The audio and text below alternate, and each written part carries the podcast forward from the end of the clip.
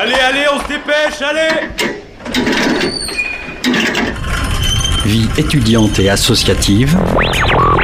c'est la grande voile Écologie. Il a pas de voile, abruti Politique, culture et société. dans 10 secondes Et parfois un soupçon de sport.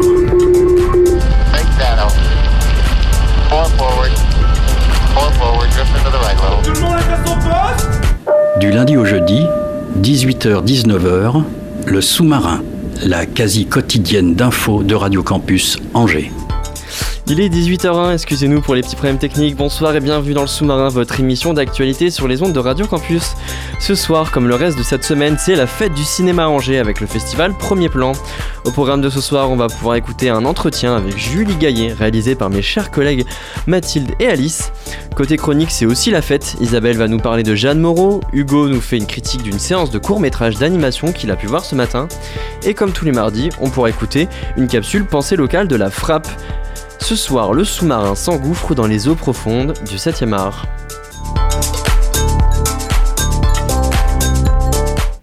Alice et Mathilde ont pu rencontrer Julie Gaillet hier. Elle est présente au festival Premier Plan. Elle revient avec Alice et Mathilde sur la lecture du scénario qu'elle a fait dimanche et sur le film Liliane Guiche, réalisé par Jeanne Moreau, qu'elle a présenté hier. Je suis accompagnée de Mathilde, ma collègue, et ce soir on accueille Julie Gaillet, actrice, réalisatrice et productrice de cinéma, en direct du festival Premier Plan à Angers. Bonsoir. Bonsoir. Euh, alors, on peut dire que ce ne sont pas vos premiers pas à premier plan, euh, puisqu'effectivement, vous êtes euh, déjà, vous êtes déjà venu euh, plusieurs fois. Quel rapport vous avez euh, avec ce festival? Qu'est-ce qui vous plaît tant à premier plan? Alors d'abord, j'ai un souvenir euh, inoubliable qui est ma première fois, puisque la première fois que j'ai joué dans un film, on est venu le présenter ici à premier plan il y a plus de 30 ans. Donc il y a quelques années maintenant, Euh, et c'est, euh, ça restera toujours un souvenir unique pour moi. Et puis après, je suis revenue avec Agnès Varda, je suis revenue avec euh, de nombreux films ou pour être dans le jury aussi. Et puis comme productrice, j'ai présenté Grave aussi ici avec Julia Ducournau. Donc à chaque fois, c'est, on revient un peu à premier plan comme comme un passage important quand on aime un cinéma euh, mondial, un cinéma européen. euh, Vraiment, le premier plan, c'est les meilleurs réalisateurs européens. Donc, euh, et les Français aussi sont dedans. Et donc, euh, il y, y a une ambiance particulière et unique. Est-ce que vous avez repéré des films à aller voir cette semaine? Alors j'ai raté hier, et alors à ça j'en suis très malheureuse, le film portugais Alma Viva de Christelle Alves Mera. Et puis moi j'ai une passion pour euh, euh, la, la- la rétrospective Me Love, donc je vous conseille tous les films de Me Hansen Love, Eden en particulier que, que j'aime beaucoup sur la musique électro, mais tous ces films sont magnifiques et merveilleux. Et puis euh, il y a euh, en réalisateur. Après, il y a les lectures de scénarios. Moi, j'ai eu cette chance d'en faire une, mais vraiment, euh, là, euh, j'ai envie d'aller voir les deux autres lectures. Je dois avouer que j'aime bien ça. Alors vous parliez de lecture des scénarios, donc hier dimanche 22 janvier, vous avez lu le scénario Hiver à Soksho de Koya Kamura, un réalisateur franco-japonais. Euh, à nouveau, c'est pas une première pour vous, c'est un, exer- un exercice auquel vous vous êtes euh, plié plusieurs fois, notamment dans le cadre du Festival d'Avignon. Euh, vous prenez plaisir à faire ces lectures, qu'est-ce que ça apporte à votre métier? Alors à, Avignon, c'était un peu particulier parce que effectivement, c'était un scénario. C'était un scénario sur Madame Wilde, la femme d'Oscar Wilde, qu'on ne connaissait pas. Mais c'était vraiment parce que j'avais donné un prix, le prix du, le grand prix du scénario à ce, scénario. Mais Angers est vraiment, c'est une spécificité. C'est un des rares festivals qui fait ça. Et donc venir à Angers pour voir ça, c'est merveilleux. Et surtout pour un réalisateur de pouvoir avoir son scénario de lu, surtout quand c'est un premier long. On l'a, en général, on n'a pas fait de long hein, quand c'est le premier long. Donc, euh, de pouvoir entendre son film comme ça, d'une traite, c'est merveilleux. Moi là, je l'ai fait seule. Pour euh, Madame Wilde, je n'étais pas seule. Et là, je sais que les deux autres prochaines lectures, ils sont plusieurs, plusieurs comédiens. C'est des lectures très différentes quand c'est plusieurs comédiens, parce qu'il y a quelqu'un qui dit des didascalies, un autre un personnage, puis l'autre personnage. Là, c'était tout à la fois. Donc, j'avais l'impression comme une communion avec le public où je faisais une lecture comme ça, on était tous euh, ensemble. Euh, assez, on plonge comme ça pendant deux heures et demie. C'est une plongée dans chacun euh, imagine le film et en même temps un scénario c'est pas un livre. Donc euh, c'est écrit pour que tout le monde lise plus ou moins la même chose, toute une équipe puisse faire la même chose. C'est écrit souvent avec des, détails comme intérieur, extérieur, jour, nuit, le, décor. Il y a beaucoup de, de didascalie qui décrit. Et là, c'est un film qui se passe en Corée, même si le, réalisateur était franco-japonais. Et donc, il y avait beaucoup de descriptions. On avait l'impression de faire un voyage en Corée, quoi. C'était, c'était, et, le ton était très descriptif parce que c'est un film comme ça, très contemplatif aussi, et avec beaucoup d'humour. Donc, les gens riaient dans la salle. Je crois que pour le réalisateur, c'était, moi, il m'a dit, j'avais, j'ai coupé depuis quelques séquences, et puis là, je me suis dit, je vais en remettre une. Mais bon, en même temps, je me suis dit, oui, il y a des longueurs, il faut que j'enlève deux. Donc, pour lui, c'était un, bel exercice. Et, pour moi, j'ai trouvé ça, je trouve ça merveilleux parce que c'est complètement euh, plonger ensemble avec euh, une audience et on a l'impression qu'on n'est que deux en face à face avec chacun. Et, la nouvelle spécificité, parce que moi j'étais venue lire des scénarios, oulala, il y a presque plus de, plus de 20 ans, 25 ans, le, scénario de Julie Bertuccelli. C'était un film qui s'appelait Depuis Cotard est parti. Et euh, elle a fait son film après. Et, euh, mais à l'époque, il n'y avait pas ce jury de non-voyants et de malvoyants qui, là, sont au premier rang avec les chiens de guide. Il y en a un qui s'est mis un petit peu à ronfler, donc j'ai fait un petit peu genre hé, eh, oh toi et Donc on a rigolé dans la salle. Mais euh, et ça aussi c'est très très très bonne idée parce qu'il y a de l'audio description, parce qu'on oublie que les malvoyants les non-voyants vont au cinéma. Ils ont parfois cette audio-description, pas toujours, ce qui est un peu dommage d'ailleurs, parce que ça leur permet d'avoir des petites, des petites choses en plus. Et ils disent souvent j'ai vu un film. Euh, donc c'est ça qui est fou, quoi. C'est comment on partage ça et la lecture de scénario, c'est eux les meilleurs juges, je pense, pour nous juger. J'ai l'impression que je lisais et ils étaient là avec moi, quoi. C'était euh, non, c'était merveilleux. Alors justement, vous, vous étiez déjà en train de le dire, mais donc quand on écoute un scénario, c'est complètement, on imagine notre euh, propre univers visuel, on imagine le décor du film. donc c'est c'est très particulier dans dans la lecture de, de scénario. comment est-ce qu'on réussit à, à, captiver le public pendant deux heures et demie à lire un scénario?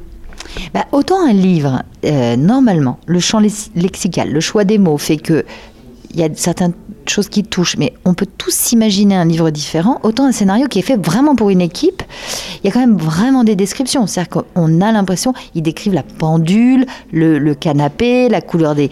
Tout est très très décrit et c'est pas l'univers. Alors que dans un livre, ce serait peut-être plus un univers. Il utiliserait un champ lexical plutôt avec certains mots pour, pour être dans, cette uni, dans, dans une sensation.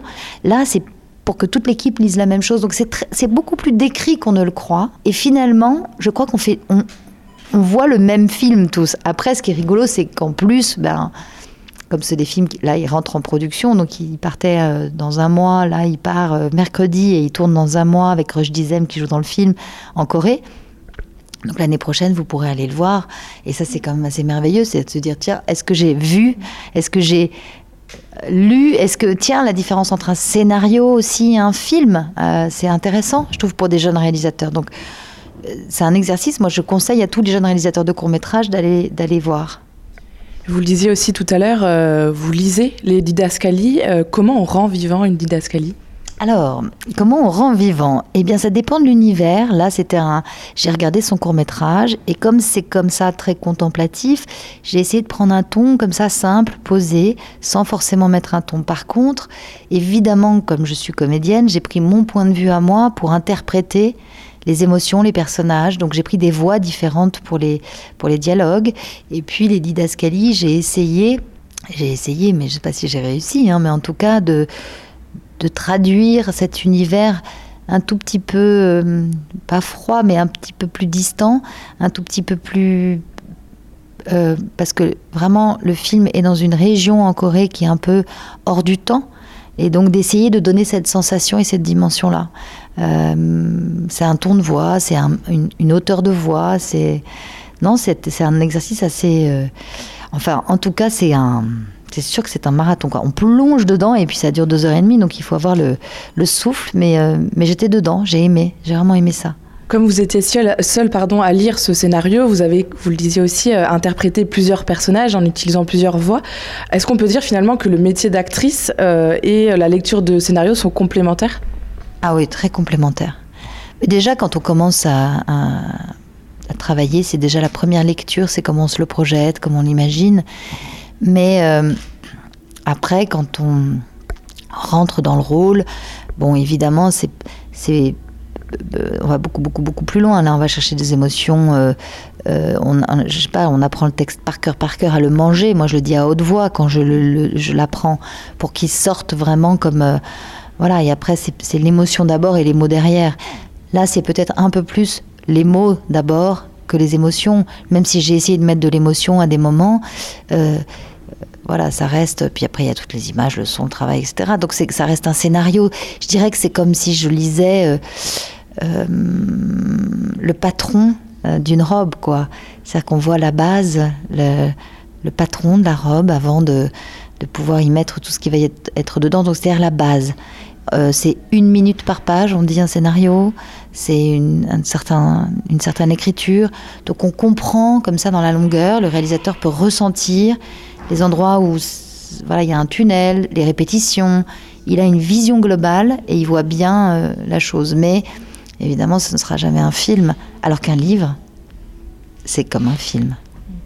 Et vous êtes préparé d'une manière particulière pour euh, cette lecture précise? Pas trop, parce que sinon après, il y a une nouvelle étape qui est d'apprendre par cœur. Donc là, je ne peux pas aller jusque-là. Donc un peu, voir son film, euh, bien comprendre le rythme, euh, la, la, la, la, forme des phrases. Chaque scénariste, chaque euh, écriture a quand même un ton. Euh, voir son court métrage, lui demander, d'ailleurs je crois que je me suis trompée à un moment parce que je crois que c'est Suha, et à un moment je me suis entendue dire Suhan, je fais oula, Suha, je me suis reprise, mais il y avait des moments Soksho, euh, voilà, tous les mots, toutes les prononciations de tous les endroits, des lieux, euh, voilà, je lui ai dit la DMZ, c'était DMZ, écrit DMZ, je dis ça se prononce comment, il me dit ben, là-bas on dit DMZ comme à l'américaine, la dématéri militaire, démilitarisée zone. Euh, zone démilitaire. voilà, c'est ma dyslexie. Démilitarisée. Vous voyez Et eh ben, j'ai pas fait la faute pendant la lecture. Comme quoi, j'étais très concentrée. Voilà, c'est un travail de concentration en fait. Est-ce que vous auriez un extrait de scénario à nous lire? Là maintenant? Là maintenant? Donc, Séquence 1, extérieur jour, rue de Paris. Sur l'écran s'inscrit Paris, juillet 1793. Une foule compacte et en colère se presse dans une rue étroite. Deux femmes se frayent un chemin. La première, c'est Olympe de Gouges, 40 ans. Derrière elle, Justine, 30 ans, sa servante, a du mal à suivre. Un mouvement s'empare de la foule. Une charrette entourée de gardes la traverse sous les huées. À mort À mort Olympe attrape le bras de Justine juste à temps pour l'écarter des roues de la charrette. Blotties l'une contre l'autre, elles assistent, médusées, au passage de la condamnée. La très jeune femme tente de rester debout malgré les immondices et le torrent d'insultes qui pleuvent. Sale putain, crève, salope La jeune femme, dont les cheveux ont été coupés ras et les vêtements arrachés pour dégager son cou pour la guillotine, s'efforce d'ignorer les attaques. Séquence 2, extérieur jour, ruelle. Les deux femmes ont réussi à s'extirper de la foule et se retrouvent dans une ruelle plus calme. Les murs sont couverts d'affiches et de graffitis politiques qui ne laissent aucun doute. Nous sommes en plein cœur de la Révolution. Justine tendue. Il guillotine aussi les femmes maintenant. Justine remarque qu'Olympe ne la suit pas dans la rue qu'elle allait emprunter. Vous devriez rentrer avec moi. Je ne suis pas venue pour rester sans rien faire, Justine. Madame, je serai de retour dans deux heures. Euh, cet après-midi, à 14h au 400 coups, vous avez aussi présenté euh, le documentaire de Jeanne Moreau, Liliane euh, Guiche. Jeanne Moreau retrace dans ce film la carrière de cette actrice, vedette américaine du cinéma muet, dans un échange intimiste. Et c'est d'ailleurs un film que vous avez trouvé très émouvant.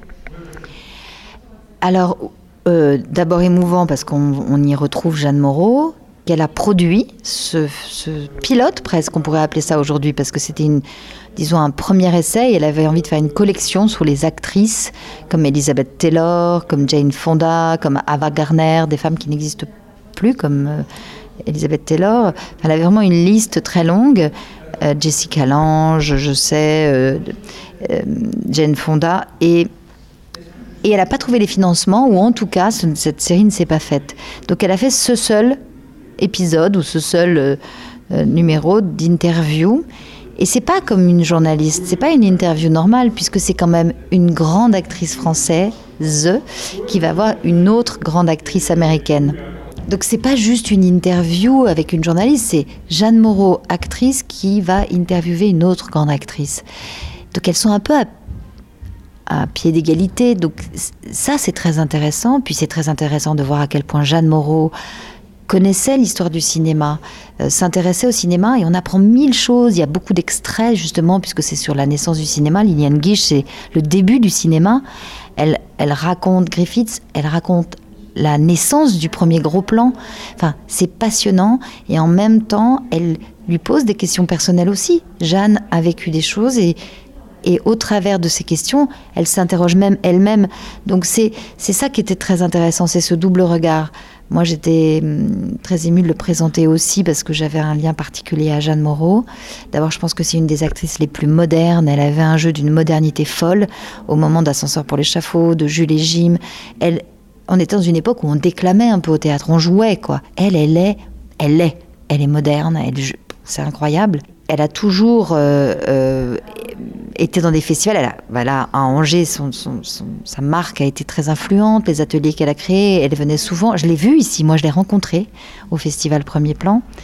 Et puis surtout, euh, elle, elle m'avait choisi. Elle avait dit à José Dayan qu'elle devait me prendre pour dans les jouer dans les Rois maudits. Je lui avais demandé des conseils. Elle m'avait dit Ah, tu sais, si tu arrives pas à jouer, tu fais juste sujet, verbe, complément, tout droit.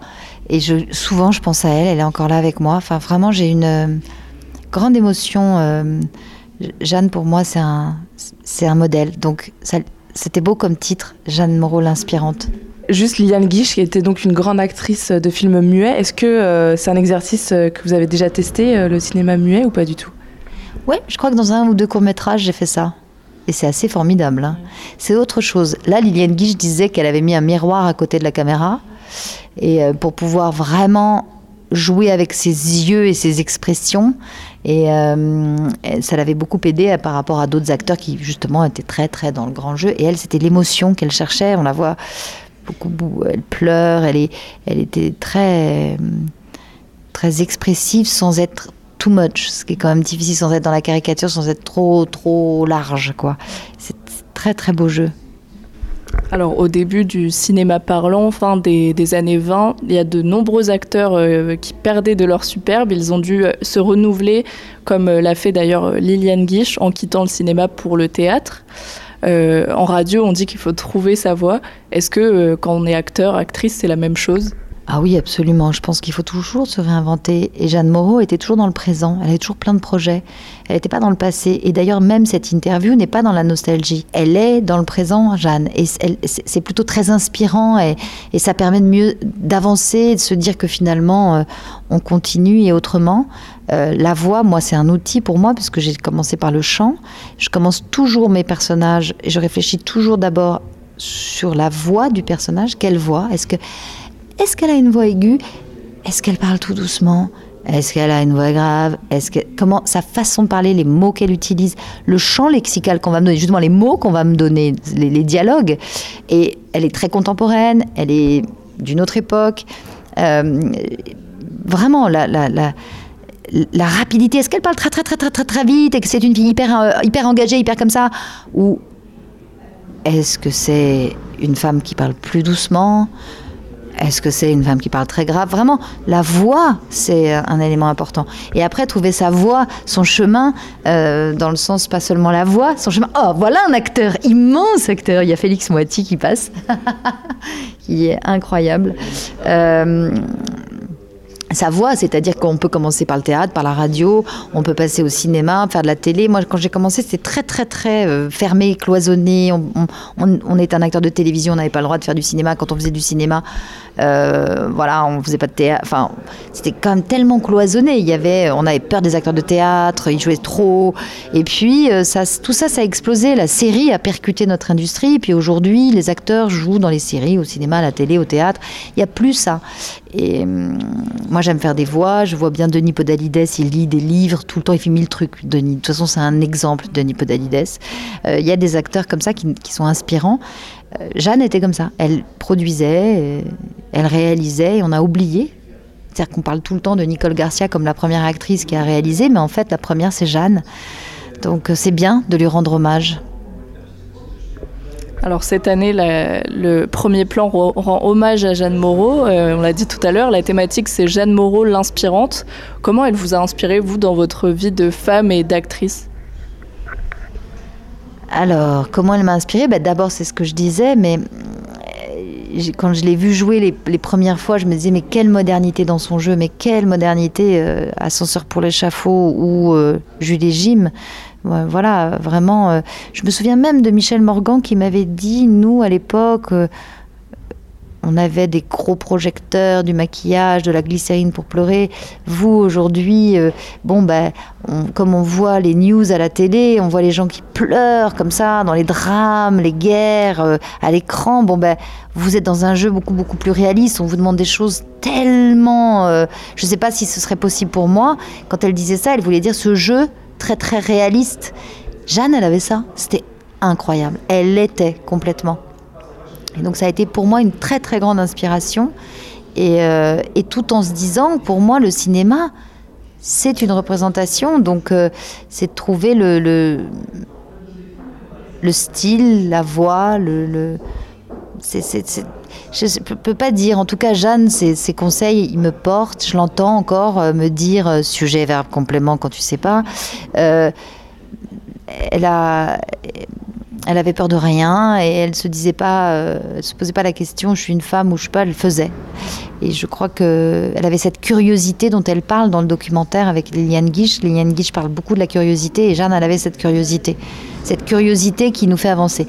Et moi, j'espère que je la perdrai jamais comme Jeanne. Bah, merci beaucoup, Julie Gaillet, pour votre temps. merci. Une interview réalisée par Alice Breton et Mathilde Bauducel. On se laisse quelques minutes pour une petite pause musicale tout à fait cinématographique.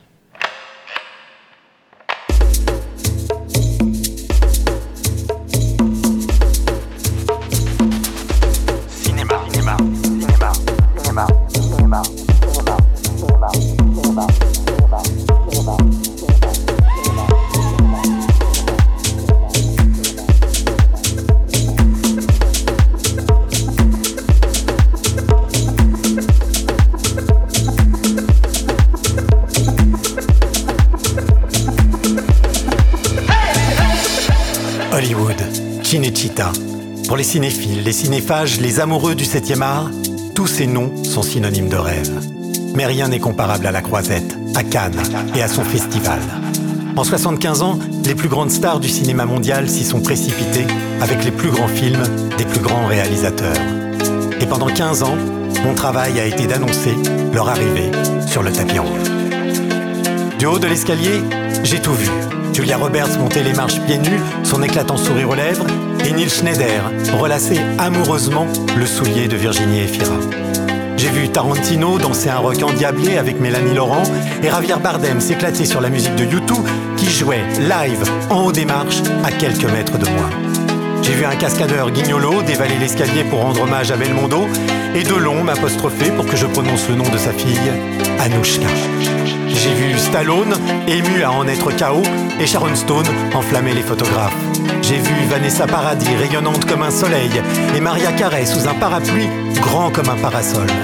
J'ai vu Jean Dujardin en vedette américaine, et Kylie Minogue présenter un film français. J'ai vu Rosario Dawson me chercher du regard après que j'ai déclaré Rosario, you're my hero. Et Puff Daddy est venu me remercier parce qu'on avait joué sa musique lorsqu'il foulait le tapis rouge. J'ai vu un orchestre symphonique jouer sur les marches la musique de Star Wars pour Dark Vador et des guitaristes gitans rythmer la montée du film de Tony Gatti. J'ai vu Isabelle Huppert monter les marches une fois, deux fois, dix fois, sans jamais m'en lasser, comme on ne se lasse pas de l'avoir joué. J'ai vu la jupe de Sophie Marceau se soulever et le louche et Polanski se filmer. J'ai vu Madonna et Maradona, DiCaprio et Michel Yeo, Al Pacino et Almodovar. J'ai appelé toutes mes idoles, Steven Spielberg ou Martin Scorsese, Catherine Deneuve ou Jane Fonda, Clint Eastwood ou Robert De Niro, Tom Hanks ou Gérard Depardieu. Et puis un jour, sur les marches du palais, j'ai vu Agnès Varda et Kate Blanchett, main dans la main, accompagnées par 82 femmes de cinéma pour parler de parité et d'égalité. Et ce jour-là, j'ai pleuré. J'ai pleuré.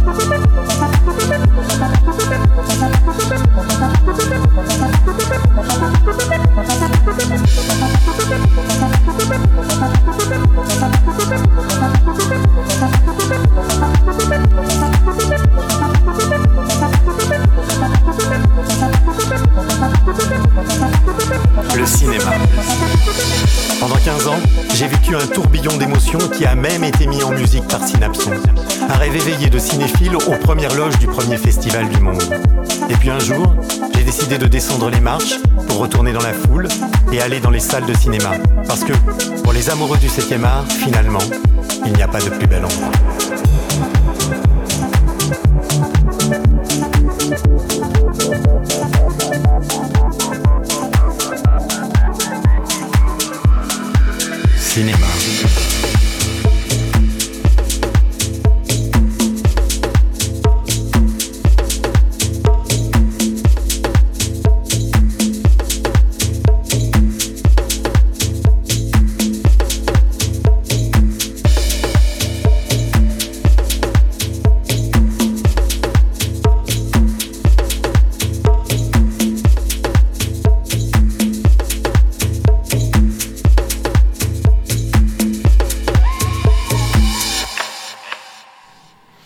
Ça donne pas envie d'aller au cinéma, cette histoire. Il est 18h27 sur les ondes de Radio Campus. On vient d'écouter Cinéma de Synapson, fit Patrick Fabre. Mais alors, qui est Patrick Fabre, vous me demanderez? C'est un journaliste assez important dans le milieu du cinéma qui a participé à la création du festival de- du film de Jarmet, par exemple, et qui a réalisé plusieurs documentaires. 18h-19h, le sous-marin sur Radio Campus Angers. Plus tôt dans la journée, Isabelle est venue dans les studios pour enregistrer une chronique sur Jeanne Moreau avec moi. On écoute ça tout de suite. Moi, je compare ma vie à un terrain dont j'ai hérité. Il y a des gens qui vont hériter d'un terrain magnifique au bord de la mer, avec euh, des roses, des magnolias, du mimosa, tout ce que tu veux. Puis il y a des gens qui ont un terrain, il va falloir enlever toutes les pierres. Là, il y a beaucoup d'ombre, on peut planter ces plantes-là, pas d'autres. Donc il faut apprendre la terre qu'on a à cultiver. Moi, ce que j'espère, c'est à la fin de ma vie, laisser un beau jardin. Le destin, c'est ça. C'est le morceau de jardin qu'on vous a donné. Et il y a des gens qui ont des jardins magnifiques et qui ne s'en occupent pas.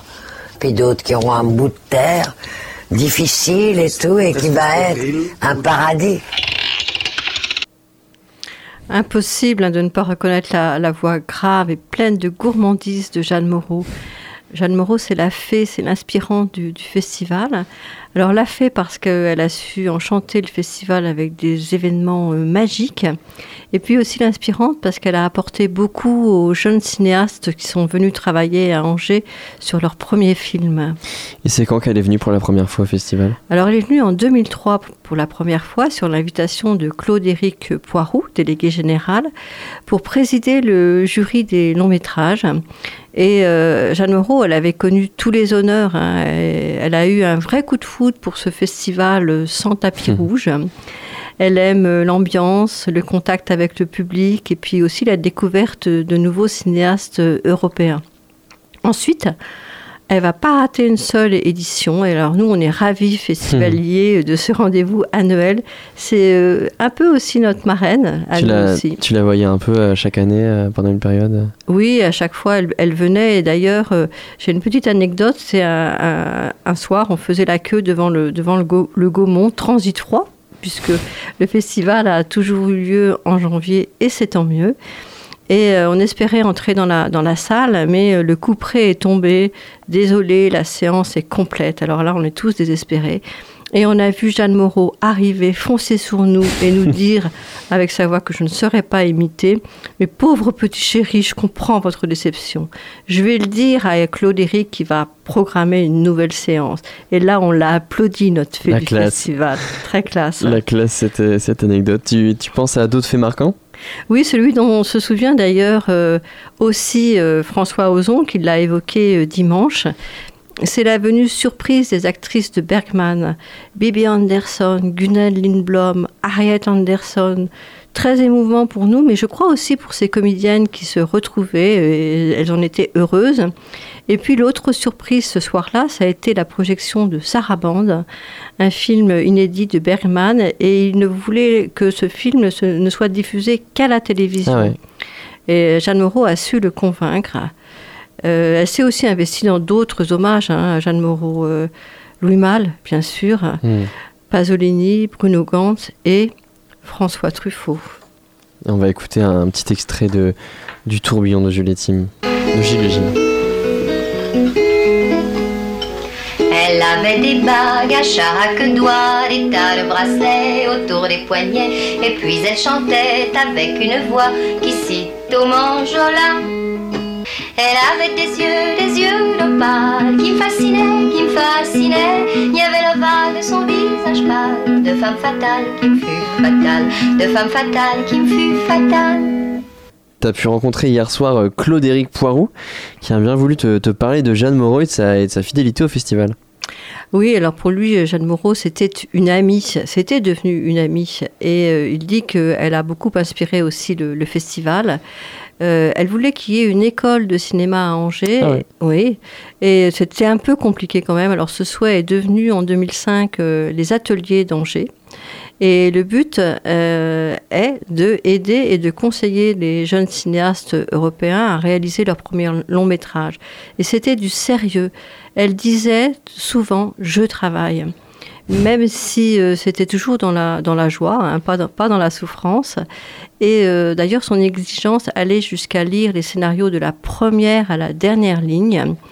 Elle était d'ailleurs capable de dire à un apprenti cinéaste, tu vois, page 143, tu fais parler ce personnage, peut-être Mhm. un peu trop tôt, il faut garder du mystère. Et du mystère, il y en avait chez Jeanne Moreau. hein.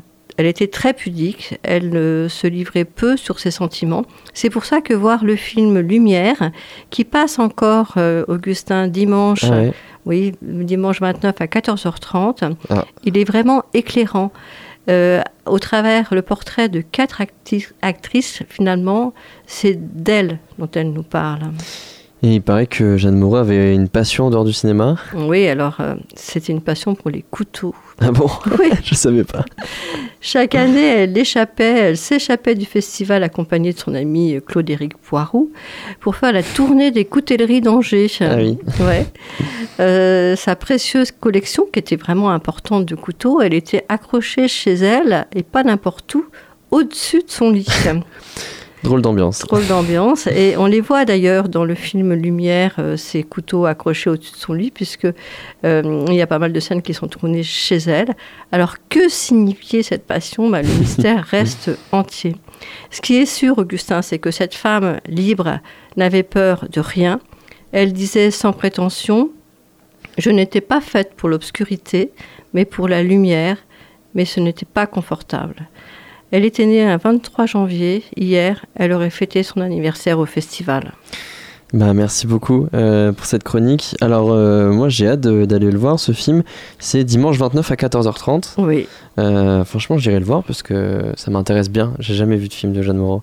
Oui, et puis il y a aussi l'adolescente qui, qui doit passer demain après-midi, je crois. Ok, trop bien. Merci Isabelle. Merci.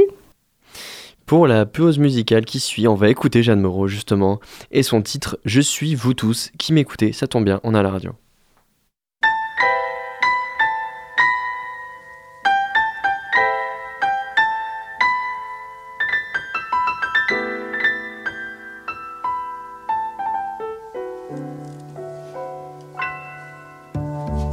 Je suis vous tous qui m'écoutez, plus quelque chose que je ne sais, pas plus que vous, mais que je touche et qui me force à me livrer. Vêtu débarrassé, autant de vous que de moi-même.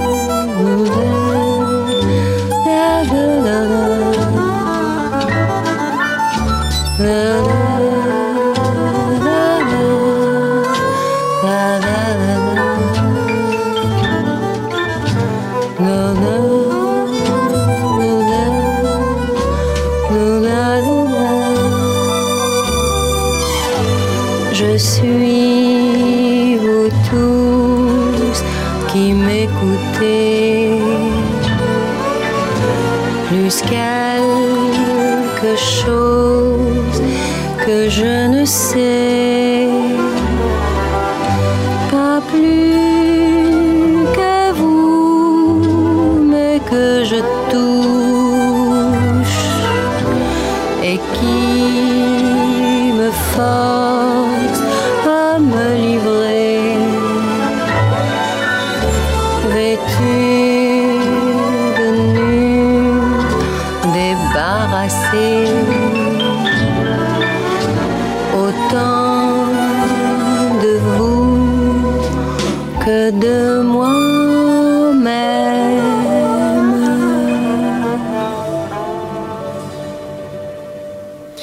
peu de douceur sur les ondes de Radio Campus. Il est 18h37. On vient d'écouter Je suis vous tous qui m'écoutez de Jeanne Moreau. 18h-19h, le sous-marin sur Radio Campus Angers. Au cœur de la compétition du festival Premier Plan entre les premiers films, courts-métrages français ou européens, il y a également les films d'animation.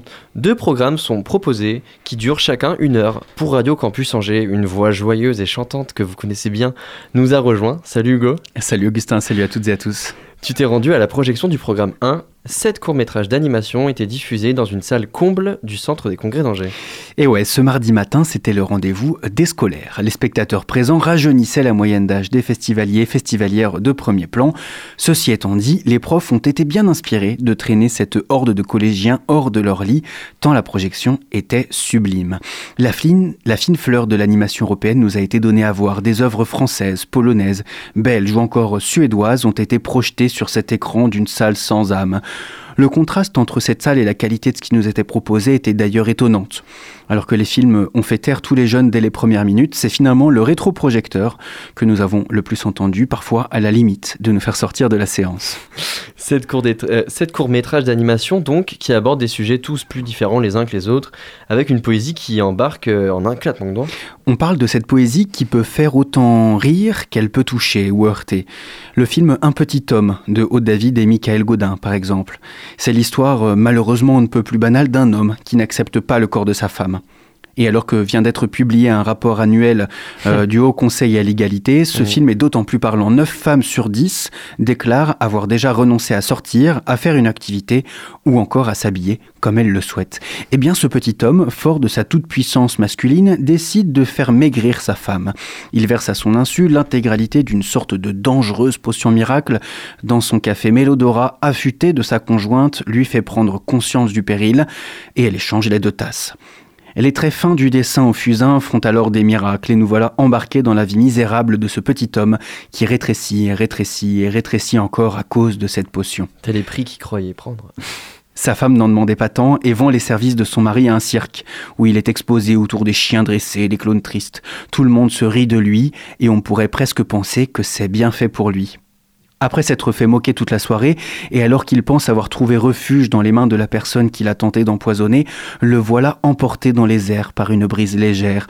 Plus le film avance, plus les coups de fusain se font doux et légers, plus la petitesse de cet homme indélicat est marquée par la justesse des dessins qui le font s'évanouir petit à petit à travers les nuages. À la fin, nous sommes partagés entre l'angoisse terrible de cet homme et la tristesse de sa femme qui a perdu celui qu'elle aimait ou comment les violences conjugales et le sexisme peuvent déchirer des couples et n'apportent que de la violence et de la tristesse. Une autre thématique qui a été abordée est celle de la souffrance animale. Avez-vous déjà vu Avez-vous déjà voulu être un poisson alors que votre père est un célèbre chef japonais qui cuisine des sushis? Avez-vous déjà vu par les yeux d'un crabe sur le point de finir à la casserole? Eh bien, c'est ce que nous propose de vivre deux des courts-métrages de cette session qui nous font questionner notre rapport au vivant et à notre alimentation. Le lien entre ce que nous mangeons et ce qui nous entoure peut parfois nous échapper, mais ces deux films ancrent dans le réel ce que nous avons dans notre assiette. Les discours des plus grands chefs nous permettent de relativiser, puisqu'ils disent mettre à l'honneur et respecter l'animal. Cependant, c'est somme toute faire abstraction de la lutte pour la vie, menée chaque seconde par les êtres qui peuplent nos océans. Crabe de Piotr Chmielski nous met dans la peau d'un crabe à l'heure où il va être plongé dans l'eau bouillante. Tout ça en stop motion. En stop motion. Stop motion. Tu connais le stop motion, Augustin Tu sais, c'est ce type d'animation euh, de Wallace et Gromit. Eh bien là, ce stop motion était aux couleurs joyeuses et criardes. Et alors qu'il évite les bulles qui montent petit à petit du bas de la casserole posée sur le feu, c'est la cuisine tout entière qui se met à tanguer sous l'impulsion du crabe et de sa fin de vie. Fin de vie, fin, fin, Ouais, fin de, ouais, parce qu'il a fin de vie. Oui, bien sûr. Puis c'est sa fin de vie. Et puis euh, les gens ont faim quand ils Et les gens ont faim, voilà. Ouais. Bon, alors fondu au noir, et on retrouve notre petit crabe terré au fond d'une boîte de conserve, Oh. lui qui observe le bateau dans lequel était la dite cuisine. Bateau échoué au fond de l'océan, drame humain, joie de crabe. Drame humain aussi dans Go Fish Boy, l'histoire d'un petit garçon japonais qui se croit un poisson. Pendant que son père prépare de délicieux sushis, il se met à la recherche de son fils et le retrouve dans une flaque d'eau, gigotant comme une truite en fin de vie. Tu sais, quand ils font... euh, enfin, tu vois, quand ils sont dans une flaque et... Bref, tu vois, quand ils... Ouais, il, Ouais. Se, se langue. Il se Ouais, langue. c'est ça. Bon, ben, ce jeune garçon craque complètement quand son mère l'emmène une énième fois à la crier. Et après lui avoir fait faux bond, le garçon plonge dans l'eau et devient un magnifique thon rouge. Son père cuisinera peut-être pour en faire des sushis? Pour avoir la réponse et en voir toujours plus, rendez-vous mercredi 25 à 19h45 au Centre des Congrès pour une deuxième projection de cette séance numéro 1. Ce sera toujours sous le rétroprojecteur et au milieu de ces hordes de scolaires, mais c'est aussi pour ça qu'on aime les festivals. Merci Hugo pour cette euh, super chronique. Euh, T'étais tout rouillé, mais ça c'est plutôt super bien placé. Merci. T'as choisi la musique de la prochaine pause musicale. Oui, c'est un morceau de Philippe Bagevitz, euh, un morceau qui s'appelle Storm. Euh, Philippe Bagevitz, c'est le compositeur de la bande originale de Dance My Doll, un autre court-métrage d'animation de ce programme numéro 1. Euh, et je pense que c'est ce court-métrage qui m'a le plus saisi. Pendant 15 minutes, nous suivons en stop motion la vie de Ali, un demandeur d'asile en Suède, sur fond de musique que je vous laisse écouter. On écoute ça tout de suite.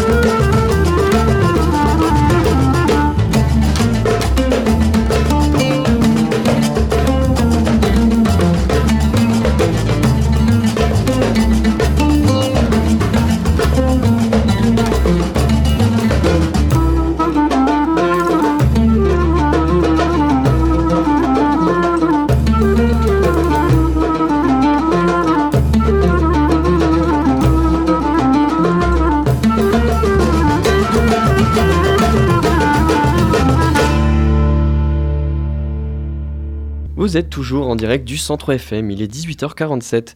Vous venez d'écouter euh, Flip Bajego, euh, la musique Kiwaza.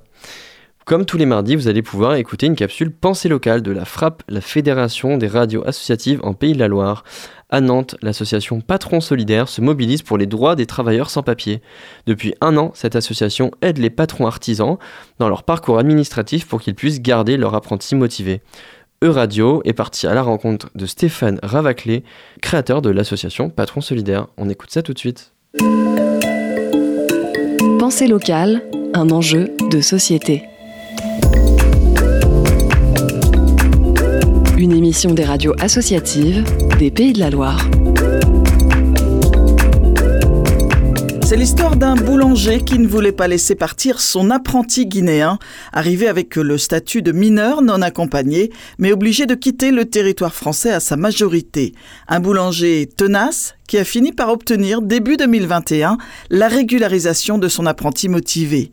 Depuis, l'histoire de ce boulanger de Besançon a résonné dans la France entière auprès d'artisans qui ne peuvent pas embaucher les jeunes migrants qu'ils forment et accompagnent. Ainsi est née l'association Patron Solidaire. L'une des premières antennes locales a été créée à Nantes dès novembre 2021 par une poignée de patrons décidés à défendre le droit au travail pour des migrants très impliqués dans leur parcours d'insertion. L'association compte aujourd'hui 43 adhérents sur la Loire-Atlantique. Margot Wolf est la déléguée territoriale de l'association Patron Solidaire à Nantes. Nous avons beaucoup affaire à des petits patrons, donc tous les métiers en tension qui existent, c'est-à-dire c'est les petits métiers de restauration, de boulangerie, euh, mais ça va être effectivement de la précision, les, les, plomberies de précision, mais il y en a toutes sortes en fait. Petits patrons donc qui ont euh, effectivement euh, un apprenti, ils ont formé cet apprenti pendant un an, deux ans. Cet apprenti devient un véritable partenaire au sens où le patron peut compter dessus. Et puis voilà, l'OQTF tombe, terminé, le patron se retrouve seul, il doit repartir à la case rechercher un apprenti et redémarrer à zéro. Alors on intervient à partir du moment où le patron vient nous solliciter et nous on vient juste mettre le pied dans la porte du droit qui se ferme pour qu'elle ne se ferme pas complètement. Au QTF, pour obligation de quitter le territoire français, faute de titre de séjour, ces jeunes migrants devenus majeurs ne peuvent plus travailler. Une aberration pour Cédric Schneider, gérant de la société Confort Service à Saint-Herblain. Quand on a des jeunes formés, qui veulent travailler, qui sont très bons au niveau scolaire et qui ont après une opportunité de trouver un travail avec leur patron, il faut les embaucher. On est dans une société en ce moment où on manque de main-d'œuvre. Il faut absolument que ces main-d'œuvre qui est formée puisse trouver un travail et pas qu'on la renvoie dans leur pays. Quoi. Le plus souvent, la régularisation se fait au cas par cas. Elle est soumise à plusieurs conditions comme l'ancienneté de séjour, un certain niveau de français ou ne pas représenter une menace pour l'ordre public. Le délai pour obtenir une régularisation peut prendre de plusieurs semaines à plusieurs mois. Cédric Schneider souhaite recruter Demba Camara, migrant guinéen qu'il a formé. Face aux difficultés administratives, il a demandé à l'association Patron Solidaire de l'aider. Demba est arrivé chez nous en tant qu'apprenti à l'âge de 16 ans, donc il a fait un apprentissage dans le paysage. Donc c'était un bon apprenti hein, avec un très bon résultat scolaire, très curieux sur le terrain, qui a énormément appris au niveau technique. Donc à la fin de son apprentissage, quand il a eu son diplôme en 2021, nous on devait l'embaucher après.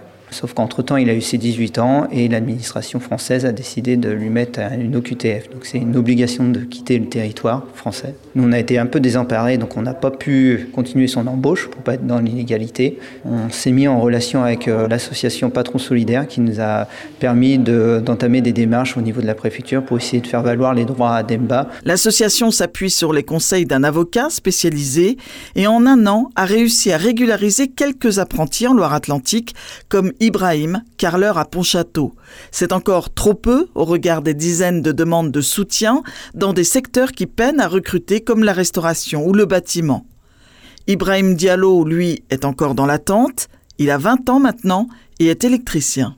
Je peux faire des stages, mais par contre, là, je ne peux pas travailler, malgré que là, j'ai des entreprises vraiment qui m'appellent souvent pour me demander comment ça va, est-ce que ma situation n'est pas toujours régularisée. Je leur ai dit non, non toujours pas. Côté personnel, vraiment, j'ai envie d'être indépendant, en fait. Un jeune formé et embauché, c'est un futur salarié qui va consommer sur le territoire et faire tourner l'économie. Il ne faudrait pas l'oublier, dit Stéphane Ravaclet, le boulanger de Besançon, créateur de l'association Patron Solidaire, qui espère en cette année 2023 une évolution positive pour les apprentis migrants et les artisans patrons qui les attendent. Patron Solidaire, c'est un reportage de Vincent Lepape et Johan Barcelo Moyano pour Euradio. C'était Pensée locale, un enjeu de société. Une émission de la Frappe, la Fédération des radios associatives en Pays de la Loire.